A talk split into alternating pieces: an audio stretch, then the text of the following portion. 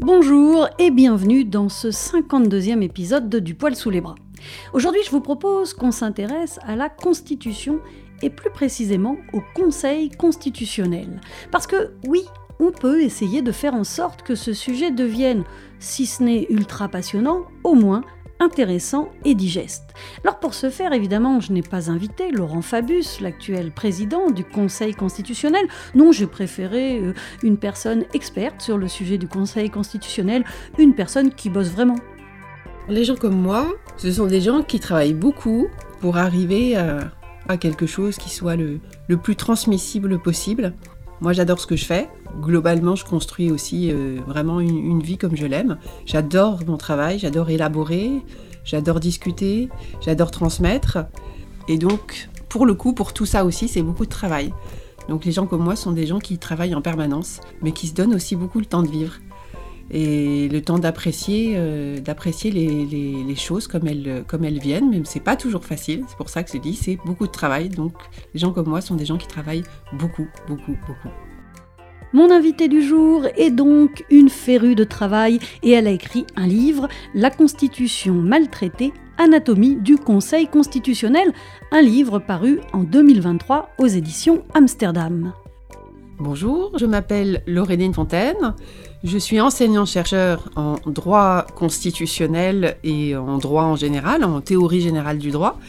Euh, j'enseigne donc à l'université Sorbonne Nouvelle à Paris et, euh, donc je, travaille euh, sur les évolutions du droit et j'essaye que ce travail soit accessible au plus grand nombre et accessible, il l'est, son travail. Le livre de Laureline Fontaine, La Constitution maltraitée, se lit très bien, même si je suis ressortie de la lecture un peu atomisée. Je supputais que le Conseil constitutionnel était une vaste fumisterie, je ne m'attendais pas à ce que ce soit carrément une supercherie. La petite blanc dans du poil sous les bras. Alors, avant de décortiquer un peu le Conseil constitutionnel, commençons par nous intéresser à la Constitution. La Constitution, c'est quoi? On pourrait s'en tenir au fait que la Constitution, c'est un ensemble de textes juridiques qui définissent le fonctionnement des institutions de l'État.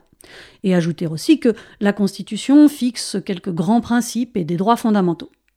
Et toutes ces règles sont censées être supérieures aux lois que voteront ensuite des députés. Par exemple, notre Constitution énonce le principe que notre République est un gouvernement du peuple, par le peuple et pour le peuple. Alors, pour s'assurer que nos lois sont conformes à la Constitution, eh en France, nous avons créé le Conseil constitutionnel, qui est censé être l'organe qui veille à la défense des libertés. Neuf, entre gros guillemets, sages, sont chargés de veiller au respect de la Constitution et à la protection des citoyens. Et c'est là que la légende commence, et qu'en ce qui me concerne, elle a très vite pris fin, puisque j'ai lu la Constitution maltraitée, et que dès les premières pages, on comprend à quel point ce qui est censé être un contre-pouvoir, la clé de voûte des institutions démocratiques, est en réalité une arrière-cour gouvernementale aux méthodes opaques. Mais n'allons pas trop vite. Laissons d'abord Laureline Fontaine nous expliquer que la Constitution est un phénomène relativement récent. Elle est liée d'abord à la construction d'un État politique, ce qui est déjà encore récent dans, notre histoire, hein, puisque ça, date euh, à peu près de la, sortie, euh, de la sortie du Moyen Âge. Et euh, à partir des XVIIe et XVIIIe siècles, alors en Europe principalement, mais aussi dans les territoires européanisés du type l'Amérique du Nord, eh bien on a commencé à écrire, ce qu'on ne faisait pas avant, à écrire des règles pour l'exercice du pouvoir au plus haut niveau. Ces règles étant destinées donc à, encadrer, voire surtout à limiter l'exercice du, pouvoir. Et euh, euh, cette, écriture, elle est très importante puisqu'elle euh, correspond donc à la fonction moderne des constitutions qui consiste normalement à, limiter le pouvoir, puisque si s'il y a un texte écrit, ça veut dire qu'on voit ce est qu'il est possible de faire pour le pouvoir et ce qu'il n'est pas possible de faire la constitution, l'écriture d'une constitution, ça a une fonction critique vis-à-vis de l'exercice du pouvoir. À partir de là, chaque, chaque État euh, conçoit l'exercice du pouvoir de manière un petit peu différente, même s'il y a des fondamentaux qui, se ressemblent un peu partout. on conçoit qu'il y a un pouvoir euh, euh, de faire la loi, des normes qui sont les plus générales et qui vont fixer l'ensemble des règles relatives à l'organisation de la société. Et puis, il y a un, pouvoir qu'on dit exécutif qui est chargé d'exécuter la loi. Et puis, il y a un pouvoir judiciaire qui est chargé de sanctionner le respect ou le non-respect de, la loi. Donc, les constitutions, elles fixent l'ensemble de ces règles avec euh, des spécificités liées à chaque pays, euh, la culture, la tradition. Euh. Donc nous, notre constitution en France, elle date de 1958. Elle a ce site particulier que elle a été écrite à l'initiative du général de Gaulle qui avait été appelé un peu à la rescousse au, pouvoir parce que la France s'enlisait dans les guerres de décolonisation, euh, dans la difficulté quand même encore à, reconstruire un peu l'économie euh, d'après-guerre, donc c'était un peu, un peu difficile. Et le général de Gaulle étant appelé, il considère que si la France ne s'en sort pas, c'est parce que son pouvoir est mal organisé. Du coup, il fait écrire une constitution qui réorganise le pouvoir essentiellement au profit du pouvoir exécutif, alors que euh, sous la quatrième République, le Parlement euh, avait les pouvoirs les plus importants. Euh, et, donc, moi j'appelle ça parfois une constitution un peu technique, c'est-à-dire que on formalise des moyens techniques que le pouvoir exécutif va pouvoir utiliser pour limiter à la fois les, impuissances et les impatiences du, Parlement. Et donc, c'est ce qui explique où on en est aujourd'hui parce qu'il semblerait que ces moyens techniques euh, soient un peu trop utilisés par le pouvoir exécutif et que ça ne correspond plus du tout euh, aux, attentes des Français.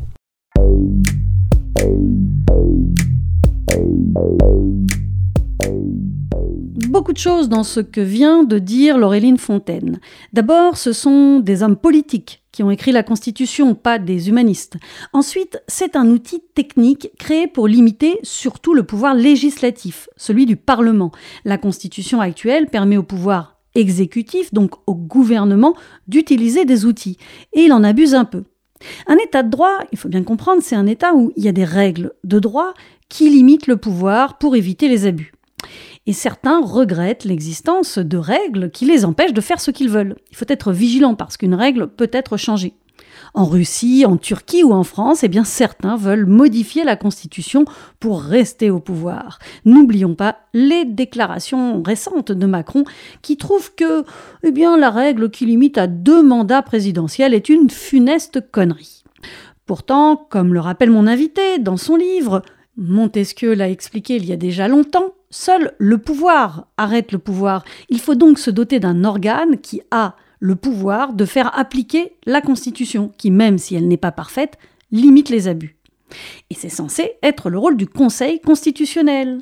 Mais le hic, c'est qu'il est composé d'hommes et de femmes politiques très connectés à l'exécutif et nommés par le président, le président de l'Assemblée nationale et le président du Sénat. Autant vous dire, on y reviendra d'ailleurs, qu'il est difficile de penser qu'ils agissent en toute indépendance.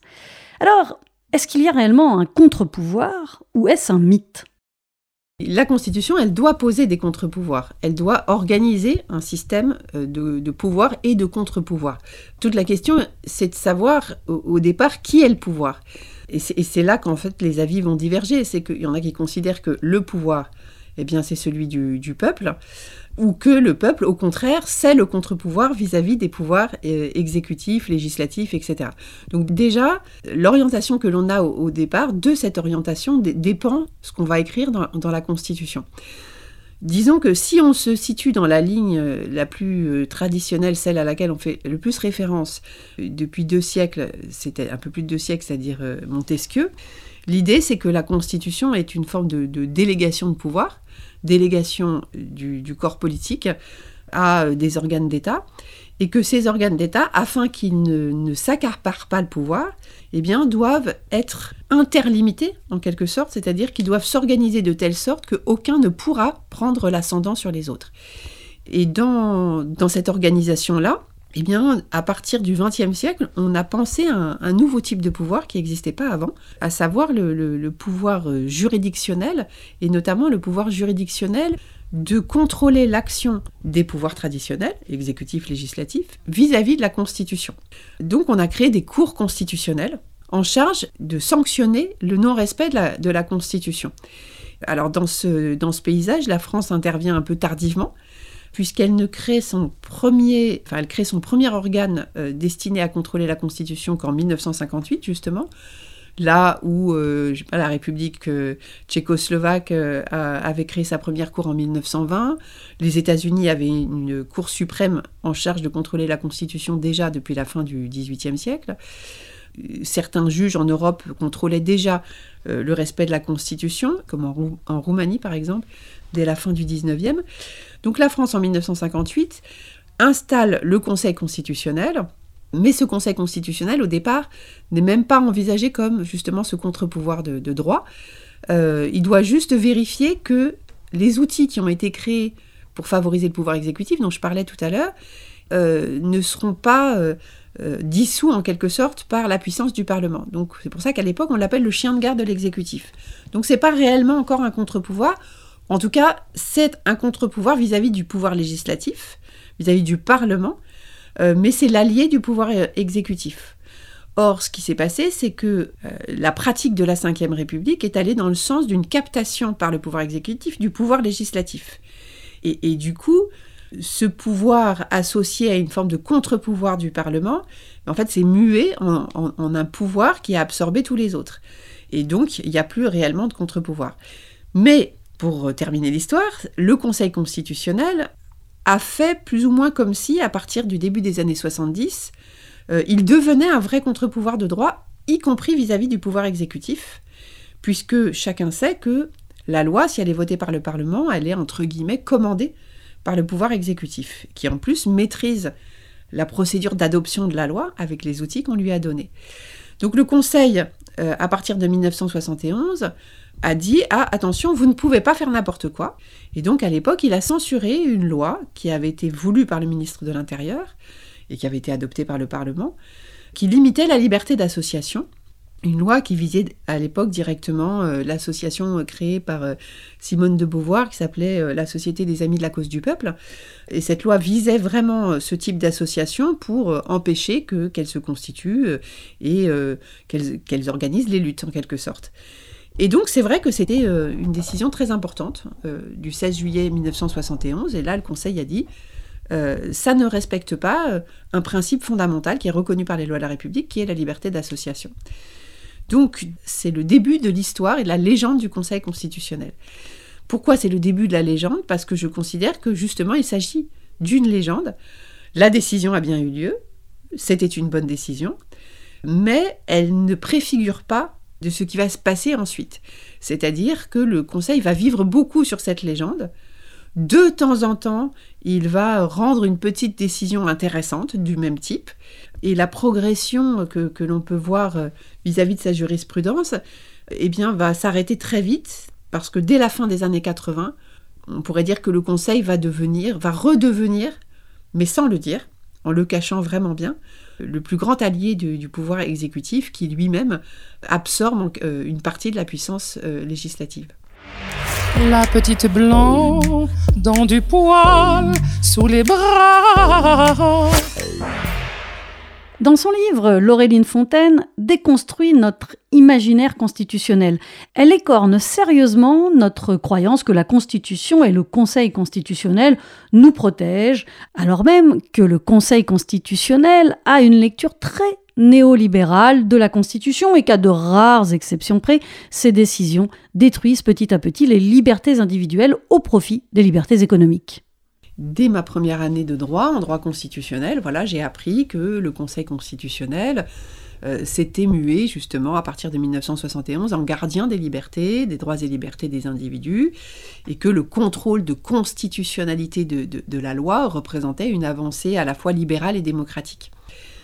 Pour affirmer ce genre de choses, on se réfère à certaines décisions.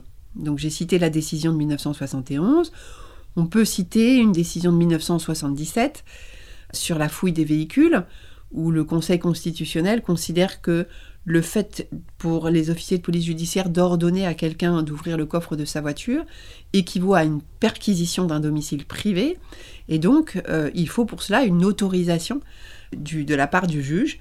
Euh, donc c'était une garantie supplémentaire, on cite cette décision. Et puis après, c'est euh, un petit peu plus compliqué. Alors on parle de grandes décisions, il y a la décision sur le pluralisme de la presse, en 1984.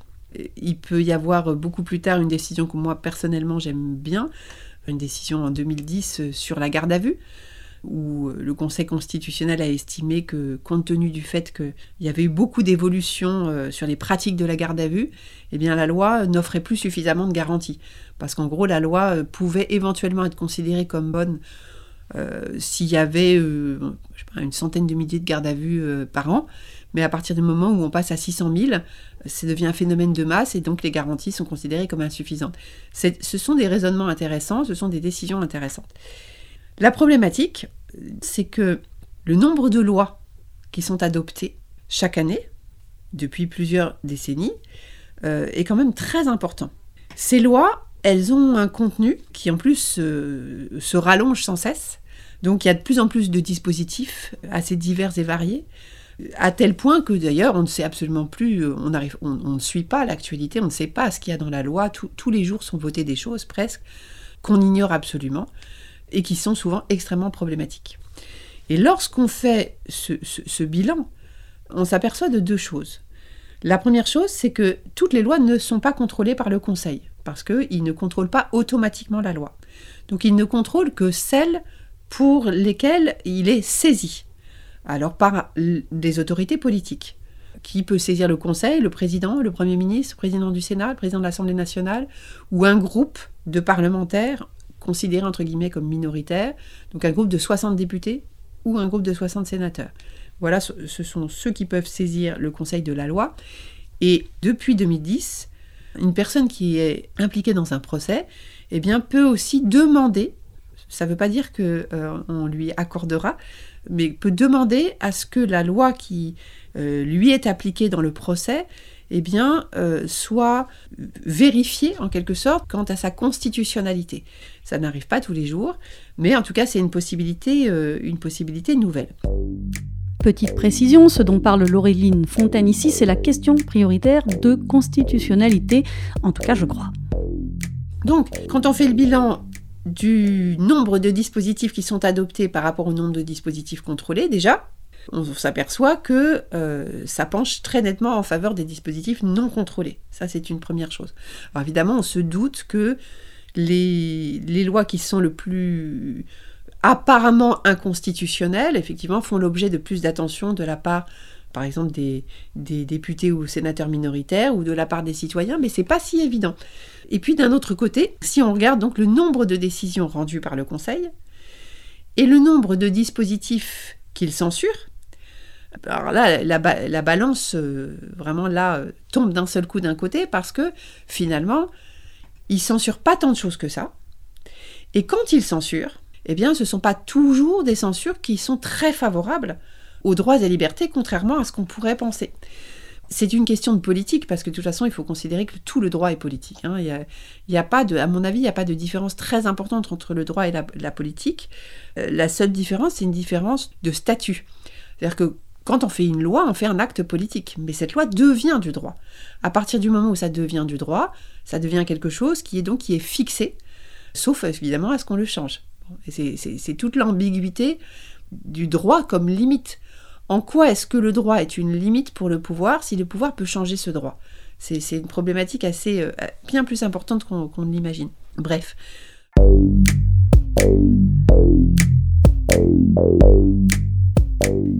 C'est très important ce que dit là Laureline Fontaine.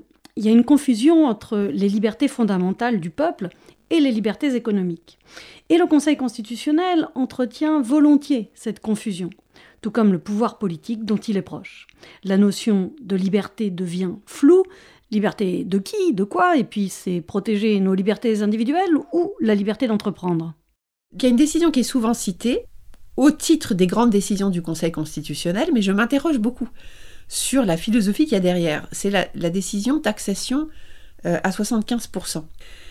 L'une des promesses du candidat euh, François Hollande, lorsque donc avant de devenir président de la République, c'était donc de taxer les plus hauts revenus et de, de taxer les plus revenus et donc il avait cette fameuse taxe à 75%. Et le Conseil a censuré. Ça a été adopté un peu, euh, un peu au forceps, mais ça a été adopté. Le Conseil, alors on savait, hein, on savait qu'il censurait. Donc euh, l'adoption n'était pas loin d'être une mascarade, parce que c'était clair comme de l'eau de roche, il avait bien prévenu le Conseil qu'il censurait. C'est censuré, et là, donc, deux, possibilités. Soit on s'en réjouit au titre de, de la liberté d'entreprendre ou au titre de ce que le pouvoir n'a pas le droit de confisquer l'argent euh, des contribuables au titre donc de l'impôt, euh, soit on ne s'en réjouit pas au titre de ce que ça aurait pu représenter une mesure de justice sociale. Mais étonnamment, la décision taxation à 75% est toujours citée, ou presque toujours, parmi les grandes décisions du Conseil constitutionnel au sens des bonnes décisions. Donc ça, ça, montre qu'il y a quand même une certaine philosophie qui est à l'œuvre, qui n'est pas toujours consciente, hein, d'ailleurs je me rends compte, parce qu'elle est citée au même titre que par exemple, la décision fouille des véhicules ou la décision liberté d'association. Or, on voit bien qu'on n'est pas du tout sur le même registre.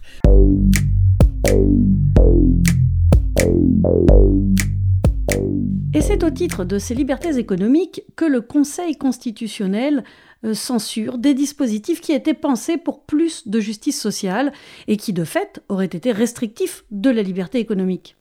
Quand par la loi, on demande aux entreprises plus de transparence, une meilleure sécurité en entreprise ou de lutter contre la fraude fiscale, là, le Conseil constitutionnel a systématiquement censuré. Au contraire, quand il s'agit de favoriser les mesures économiques, souvent au détriment des droits des salariés, le Conseil constitutionnel ne trouve bizarrement rien à redire à cela, prétendant qu'il défend ainsi la liberté.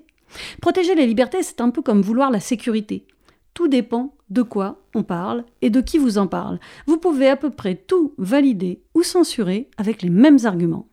Euh, lorsqu'on présente à tous le Conseil constitutionnel comme le gardien de nos droits et libertés, eh bien, on oublie de préciser que il y a un aspect très important de la jurisprudence du Conseil constitutionnel, très très important, qui concerne la question des libertés économiques, que je pense on ne peut pas euh, complètement assimilé à la question des droits et libertés individuelles et collectives du type liberté d'expression, liberté de manifestation et plein d'autres choses encore.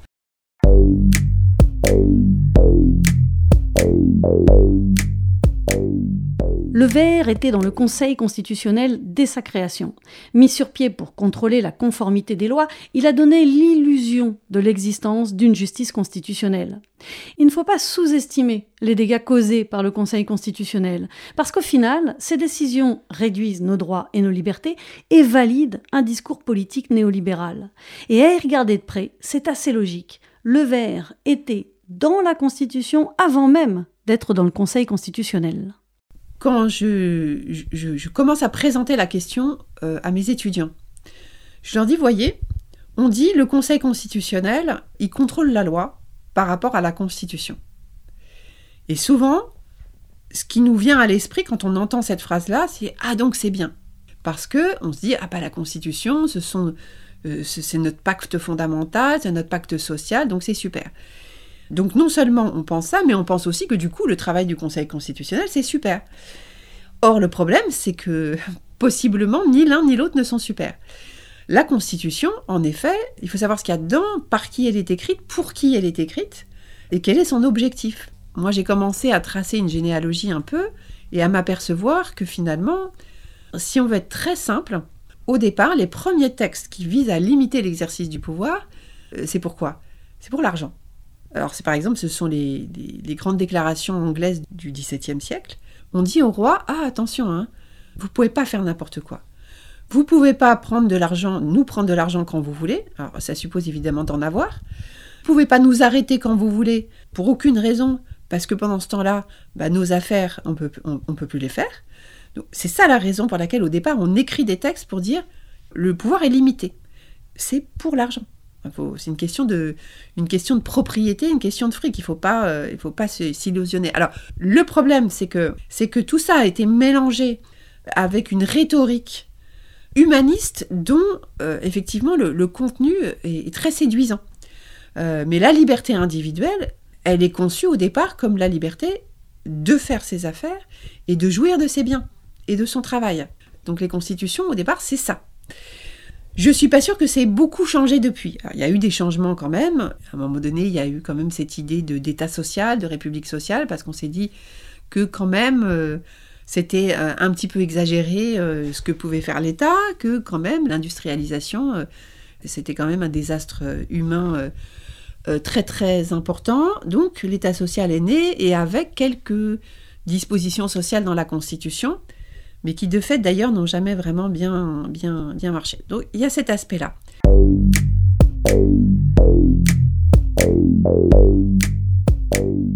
Alors, doit-on en vouloir au Conseil constitutionnel de protéger les libertés économiques, alors qu'à la base, c'est la vocation de la Constitution finalement?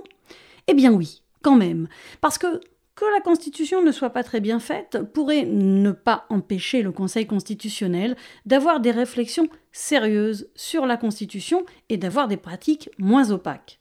Les conseillers nommés manquent de compétences et d'expérience, et tous les membres ont soit des carrières politiques longues, soit sont très liés au pouvoir politique. Ils ne sont pas indépendants vis-à-vis -vis du pouvoir, puisque ce sont les politiques qui les nomment. Tous les présidents du Conseil constitutionnel sont ou ont été des amis et des fidèles des présidents. En effet, au Conseil, euh, il y a des gens qui ne sont pas du tout indépendants des personnes qu'ils contrôlent. Il y a des gens qui ne se comportent pas du tout comme des juges impartiaux, euh, qui même font tout le contraire.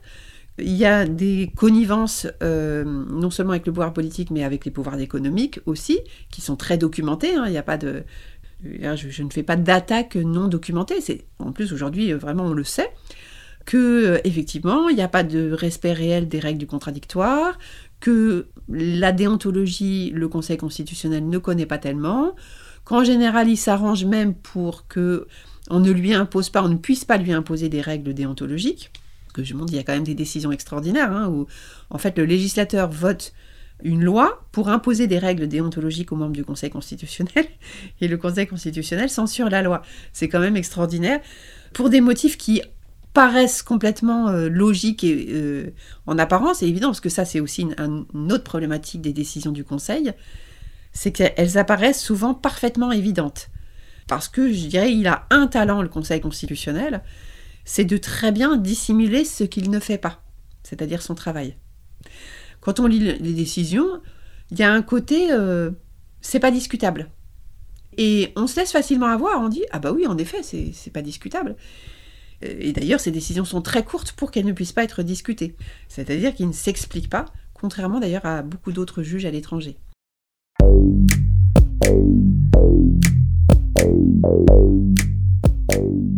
Certains membres du Conseil constitutionnel n'ont aucune formation en droit et ne savent pas ce qu'est la justice constitutionnelle.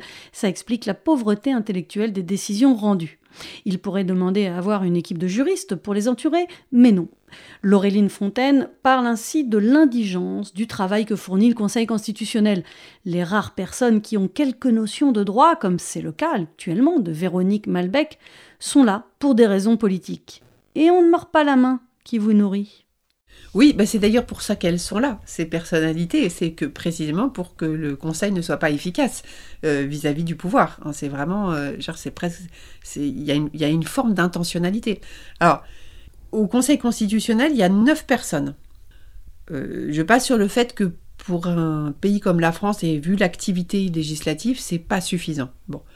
Neuf personnes auxquelles, ça c'est l'anomalie qu'on souligne depuis très longtemps. Euh, auquel on ajoute les anciens présidents de la République qui sont membres de droit du Conseil constitutionnel. Donc c'est une anomalie euh, qui n'a été reprise que par quelques pays africains. Euh, et le Kazakhstan. et le Kazakhstan. Donc c'est assez drôle. Mais bon, aujourd'hui, aujourd'hui, il n'y siège pas, mais d'autres ont siégé. Sarkozy a déjà siégé au Conseil constitutionnel. Anciennement, Jacques Chirac et Valéry Giscard d'Estaing. Hollande a dit qu'il ne siégerait pas. Sarkozy n'y siège plus, mais comme la disposition existe dans la Constitution, ça pourrait tout à fait euh, euh, changer. Bref, mais techniquement, il y a neuf personnes qui sont là pour neuf ans. Et il y a un roulement tous les trois ans. C'est-à-dire que tous les trois ans, on a trois personnalités qui s'en vont et trois nouvelles qui arrivent. Ces personnalités, elles sont nommées par le président de la République, qui nomme une personne tous les trois ans, le président du Sénat, pareil, le président de l'Assemblée nationale. Et ces personnalités, depuis 2010, sont auditionnées, entre guillemets, auditionnées, devant une commission de parlementaires qui va euh, valider ou invalider la nomination. Alors, il faut dire que cette audition, lorsqu'elle a lieu aujourd'hui, on peut globalement dire que c'est un peu une petite mascarade. hein. Ça dure euh, une heure, une heure et demie. On répond en quelques, minutes à peine. C'est d'une grande complaisance et d'une grande connivence aussi. C'est-à-dire qu'on se dit, ah ben voilà, on vous connaît bien, euh, en gros vous êtes sympa, vous avez rendu des services à l'État, donc finalement, euh, en gros ce qu'on lit en dessous, c'est c'est une belle récompense pour votre carrière. C'est Alain Supio dans sa hum, préface au- à l'ouvrage qui dit finalement c'est une maison de retraite, le Conseil constitutionnel, pour des gens bien en cours. Parce qu'en effet, on y nomme en gros depuis 1958 majoritairement des hommes blancs de plus de 65 ans, qui en général ont une carrière politique derrière eux ou qui ont des liens assez forts avec l'exercice du pouvoir politique. Alors aujourd'hui, hein, en 2023, qui compose le Conseil constitutionnel? Deux anciens premiers ministres, dont l'un dirige le Conseil, Laurent Fabius, euh, l'autre c'est Alain Juppé, deux anciens ministres, qui plus est deux anciens ministres qui étaient en exercice sous un gouvernement euh, déjà sous la présidence Macron, deux anciens parlementaires, et puis vous avez l'ancien directeur, en l'occurrence l'ancienne directrice du cabinet du ministre de la Justice, qui est toujours ministre de la Justice aujourd'hui, l'ancien directeur du cabinet du président du Sénat, qui est toujours euh, le président du Sénat aujourd'hui, et l'ancienne secrétaire générale de l'Assemblée nationale. Donc une personne qui a une fonction entre guillemets administrative, mais euh, c'est une fonction dont on sait que c'était une sorte de rouage essentiel dans l'activité euh, politique de l'Assemblée nationale. Donc, il n'y a aucune euh, personnalité qui ne soit pas liée à l'exercice du pouvoir. Aucune. La petite blanc dans du poil sous les bras. Vous voyez le problème? Les gardiens de la Constitution sont d'anciens collègues, des potes, de ceux qui font les lois. Il y a peu de pays dits démocratiques qui pratiquent une éthique aussi laïlaïle. Le Conseil constitutionnel, chez nous, c'est un peu le degré zéro de l'impartialité. Ça ne pose pas de problème apparemment au Conseil constitutionnel, qui continue à fonctionner comme ça depuis euh, des années, si bien que, euh, si bien que parfois euh, quelqu'un au Conseil constitutionnel juge du travail qu'il a fait, par exemple, quand il était ministre. Hein, c'est quand même hallucinant. Et comme je le dis aussi, alors il y a ça, et puis il y a la question de, comme ce sont tous des politiques qui ont une longue carrière derrière eux ils sont habitués à penser politique. Et c'est là peut-être on peut réintroduire l'idée de droit et de politique, c'est que euh, quand on a pensé politique euh, pendant euh, 50 ans, c'est difficile de penser euh, droit ensuite. C'est-à-dire c'est pas la même logique. La logique de l'action politique, c'est l'immédiateté, c'est le court terme souvent, c'est éventuellement les intérêts, justement, penser aux intérêts tout de suite économiques, etc., etc. Penser droit et constitution, c'est pas la même chose. C'est penser histoire, c'est penser à long terme, c'est penser projet social en général. Et donc ça, on passe pas de l'un à l'autre comme ça. Euh, et c'est ça le problème, c'est que vous avez quelques-unes des personnalités que j'ai mentionnées qui, il y a 40 ans, ont fait quelques études de droit, mais en général minimes, mais n'ont pas pratiqué le droit ensuite, ou très très peu. Hein. il y a des anciens avocats, euh, mais même, vous voyez, il y a, en fait, il y a un profil qui est très intéressant aujourd'hui, c'est euh, celui de Véronique Malbec, donc l'ancienne directrice du cabinet du ministère de la Justice, qui était procureure de la République, euh, donc magistrate. Quand on regarde sa carrière, on s'aperçoit que très vite, elle s'est détournée de la fonction proprement dite, de, de la fonction judiciaire proprement dite, c'est-à-dire qu'elle s'est mise dans l'administration de la justice. Elle a exercé des fonctions de direction juridiction, de conseiller euh, auprès du ministère, et puis finalement directrice de cabinet d'un ministre. Donc c'est-à-dire qu'elle s'est elle, s'est déportée très vite de la fonction de faire du droit. Et comme par hasard, c'est c'est ce type de personnalité qu'on nomme euh, au Conseil constitutionnel.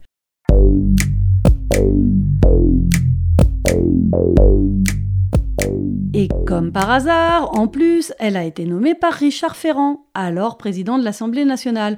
Or, Dominique Malbec était procureur général, elle a classé le dossier des mutuelles de Bretagne, dans lequel Richard Ferrand était impliqué. Alors, faut pas voir le mal partout, me direz-vous, mais pour le moins, on peut dire que les parlementaires qui ont auditionné et validé ce choix n'ont pas joué leur rôle. Alors comment expliquer que pour certains, le Conseil constitutionnel représente un espoir? Eh bien d'abord parce qu'il a une communication bien huilée et qu'il participe à un système très bien organisé qui laisse croire que le Conseil constitutionnel va juger de façon impartiale et sans opportunisme politique.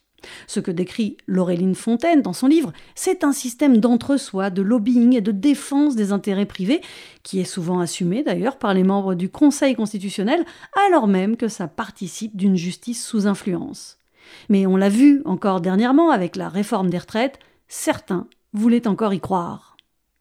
Et en fait, toute la difficulté maintenant pour moi, maintenant que cette séquence-là est terminée, c'est de dire, écoutez, n'attendez pas qu'il y ait une autre situation comme ça et que vous reportiez de nouveau vos espoirs parce que ça n'est pas la peine. C'est maintenant qu'il ne se passe rien, qu'il faut travailler sur le Conseil constitutionnel, euh, qu'il faut réformer cette institution en tout point, hein, vraiment en tout point, et que voilà, faut, faut pas attendre que ça se repasse parce que je sais bien que possiblement c'est le même scénario qui va se représenter à un moment ou à un autre.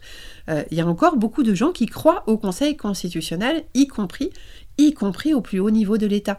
Et en même temps, il y en a beaucoup qui savent très bien à quoi il sert. C'est aussi la problématique. C'est que lorsque le Conseil rend une décision qui ne nous est pas favorable politiquement, parce que par exemple on est minoritaire, il y a un côté aussi, mais le jour où on sera majoritaire, le Conseil sera de notre côté. Et c'est aussi pour ça, en fait, qu'il y a une forme d'attentisme vis-à-vis du Conseil constitutionnel. Parce que finalement, un politique reste un politique, hein, qu'il soit de droite ou de gauche, bah, peu de choses près quand même, c'est un peu toujours la même chose. Donc euh, voilà.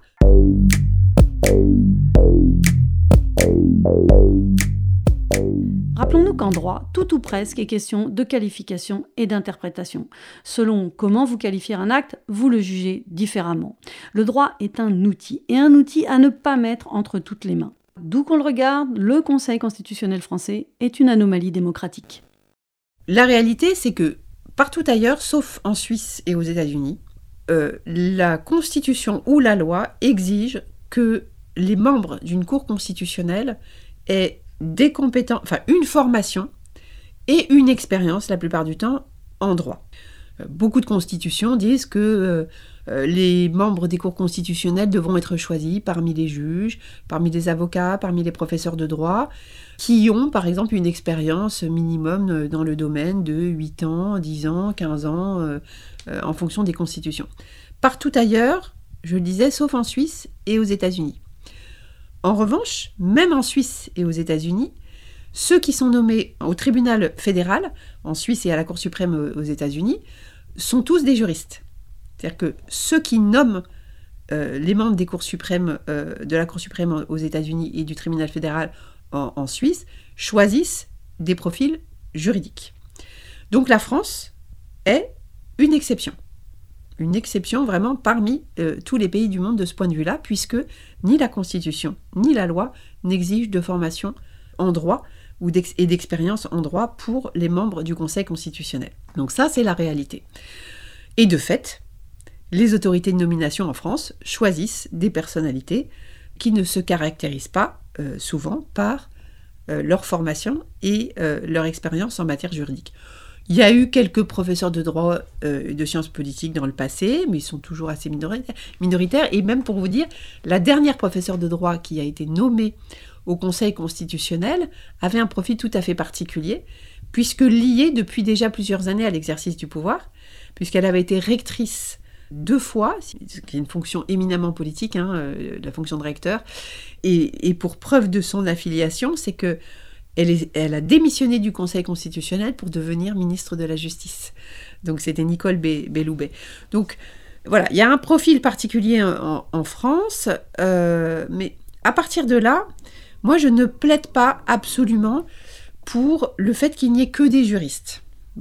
Je crois qu'en effet c'est sans doute nécessaire alors, des juristes qui n'ont pas forcément à être spécialistes de droit constitutionnel d'ailleurs, parce que les lois concernent tout le droit, euh, droit pénal, droit social, droit commercial, droit de la famille, etc. Donc je pense que ce serait pas mal d'avoir une diversité des profils de compétences euh, en, droit.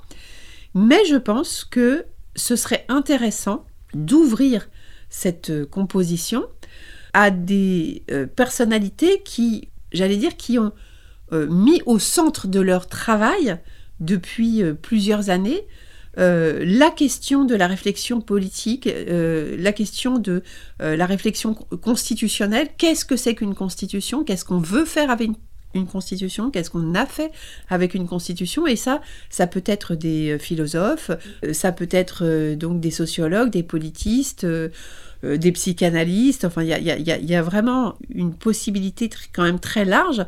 Alors peut-être en envisageant aussi des, formes de, collaboration, c'est-à-dire que aujourd'hui, je, le dis dans mon livre, un membre du Conseil constitutionnel n'a aucune équipe personnelle contrairement à tous les autres juges à l'étranger. Il n'a pas d'assistant personnel sur la question du travail autour de la Constitution. Ben, on pourrait créer ces, assistants. En Allemagne, par exemple, un, juge constitutionnel, ses assistants, ce sont des professeurs de droit, c'est-à-dire des gens qui sont déjà professeurs de droit ou des magistrats, qui sont déjà de très très haut niveau et qui vont travailler ensemble. Et d'ailleurs, certains d'entre eux ensuite deviennent eux-mêmes juges constitutionnels après avoir déjà travaillé plusieurs années. Donc on, voit le fossé qui nous sépare hein, de, bah, par exemple de la juridiction euh, allemande, et que en effet, je pense que c'est vraiment un gros terrain de réflexion.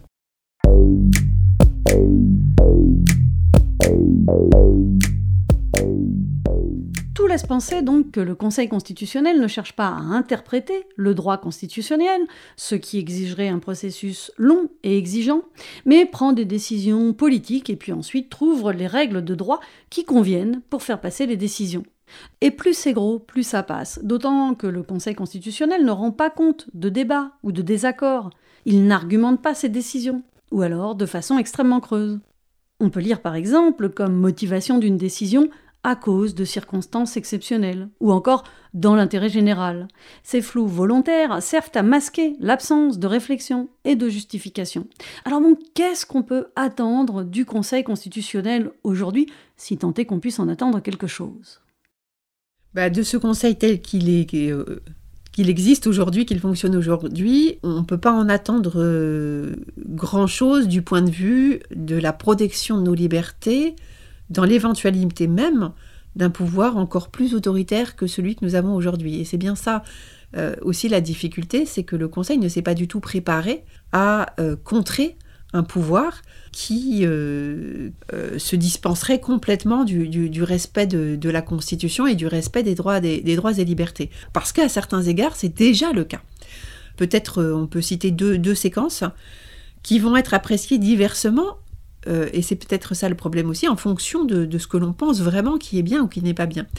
Euh, le premier cas, c'est la jurisprudence Covid, qui, bon, on peut le dire, a été euh, très, très légère, en ce sens que, finalement, pendant la pandémie, le droit n'a pas du tout été respecté, on l'a manipulé absolument comme on a voulu, et le Conseil a complètement validé cette manière de faire. Il a même accepté que la Constitution soit violée formellement, euh, sans le dire d'ailleurs, alors que la violation était manifeste. Hein. il s'agissait d'une règle de procédure qui est très importante. Euh, c'est une règle qui est là pour garantir que on aura de bonnes lois. Donc le, Conseil a dit, bah, il y a des circonstances particulières. Il n'a pas dit lesquelles. Alors euh, c'est à chacun d'imaginer, certainement le Covid, mais du coup, du coup tout va bien je trahis à peine euh, ce qui sa pensée. Hein. C'est vraiment euh, circonstance particulière. Donc du coup, la loi a été adoptée euh, conformément à la Constitution, alors qu'elle a été adoptée en violation de la Constitution. Donc là, je sais qu'il y a des gens qui ont été très favorables à toutes les mesures qui ont été prises et qui peuvent se dire, eh bien, pas de difficulté, c'est ça qu'il fallait faire. Sauf que si on pense ça, il ne faut pas oublier que le jour où c'est pas des choses avec lesquelles on est d'accord qui se produisent, eh bien le Conseil va pouvoir faire la même chose exactement et valider des manipulations et des violations euh, de, la Constitution. Le respect du, droit, des droits et des libertés, à mon avis, doit toujours être pensé euh, à long terme et pas du tout euh, à, court terme, parce que c'est la meilleure manière de prévenir des choses plus graves qui peuvent se produire. Euh, peut-être deuxième séquence, c'est la séquence que nous avons vécue euh, depuis le mois de janvier 2023 euh, sur les retraites. Parce que là, on, peut dire que le gouvernement a fait fi de la Constitution et que le Parlement s'y est très peu opposé. C'est quelque chose que souvent je veux souligner parce que contrairement à ce qu'on dit, le Parlement avait le pouvoir de s'opposer à ce qui s'est passé. Il ne l'a pas fait. Ne serait-ce que sur la procédure qui a été utilisée, qui était une procédure qui clairement permettait que le texte soit adopté sans vote de l'Assemblée nationale et du Parlement. Et de fait, l'Assemblée nationale n'a pas voté le texte. Puisqu'à la fin, c'est une motion de censure qui n'a pas été adoptée, qui a entraîné que le texte était considéré comme adopté. Donc il n'y a pas eu de vote formel de l'Assemblée nationale. Donc on a un texte qui est socialement d'une importance majeure et qui n'a pas été voté par la seule chambre élue au suffrage universel direct. Comment ça a été possible? Ça a été possible grâce à l'usage d'une procédure qui n'était pas prévue pour cela. Donc le Parlement n'a pas vraiment réagi lui-même parce qu'il aurait pu dès le départ dire non, vous ne pouvez pas utiliser cette procédure qui nous prive de nos droits parce que ça ne concerne pas un texte qui simplement euh, vise à, euh, à, des petites mesures de financement. Parce que les mesures de financement, c'est pas la même chose que réformer euh, l'âge légal de départ à la retraite. Et donc il l'a pas fait. Il y a une forme d'attentisme aussi des hommes et des femmes politiques hein, dans cette histoire-là, qui fait d'ailleurs que la motion de censure n'a pas été adoptée, parce que certains disaient, moi je, je, je peux retourner devant mes électeurs s'il y a une dissolution de l'Assemblée nationale parce que j'ai voté la motion de censure. D'autres, à l'inverse, pensaient que c'était pas possible pour eux. Donc il y a une forme de clientélisme qui entraîne cette manière euh, de manipuler les institutions. Et là, le Conseil constitutionnel, bah, qu'est-ce qu'il a fait? Bah rien, évidemment, et il a dit, mais ça a l'air évident hein, comme ça, euh, sauf qu'il a complètement transformé ce que signifie le droit constitutionnel, parce qu'il a dit, il y a une procédure, elle est inscrite dans la Constitution, il n'est donc pas inconstitutionnel de s'en servir. Là, là, il a poussé le bouchon. Il dit, bah, si on y a un outil, peu importe la raison pour laquelle cet outil a été créé, c'est pourtant au cœur de la réflexion constitutionnelle. On ne crée pas des outils pour rien. On les crée dans le but de. Euh, puisque quand même, avec une constitution, on veut organiser les choses d'une certaine manière. Et on crée des outils pour cela. Le fait que les outils soient utilisés pour d'autres choses, euh, en droit, on appelle ça un détournement euh, de procédure et ça peut même être une voie de fait. C'est un des actes les plus graves des autorités politiques administratives, la voie de fait. Ça a déjà été sanctionné dans le passé, la voie de fait. Là, en gros, on détourne une procédure et le Conseil constitutionnel n'y trouve rien à redire parce que la procédure existe. Donc il suffit de s'en servir. Comprendre, le droit ne sert plus à rien. Tout simplement. Le droit, c'est juste un réservoir d'outils. Ce sont des armes dont on peut se servir à sa guise il m'avait semblé, moi, au départ, que la Constitution, c'était pas une arme dont on pouvait se servir à sa guise. Voilà.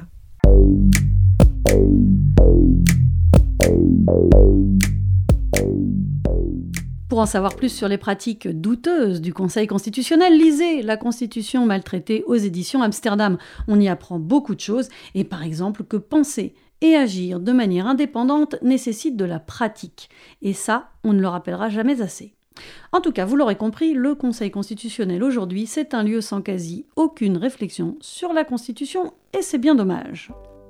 Allez, faisons un détour, cette fois par les poils, de Laureline Fontaine. Bah, mon rapport au poil, je me suis jamais posé cette question jusqu'à présent. Néanmoins, en, y pensant, il y a eu un événement ces trois dernières années euh, moi, j'ai vécu pendant, on va dire, une petite trentaine d'années avec euh, les cheveux presque courts.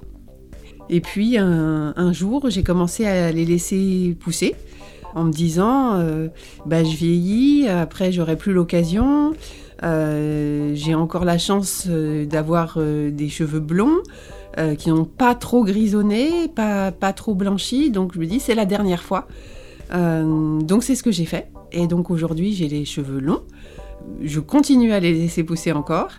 Euh, jusqu'à temps que je n'en puisse plus. Mais voilà, ça, ça c'est un rapport au poil récent. Avant, je coupais, je coupais, je coupais, je coupais. Et puis un jour, j'ai dit, j'arrête de couper. Voilà.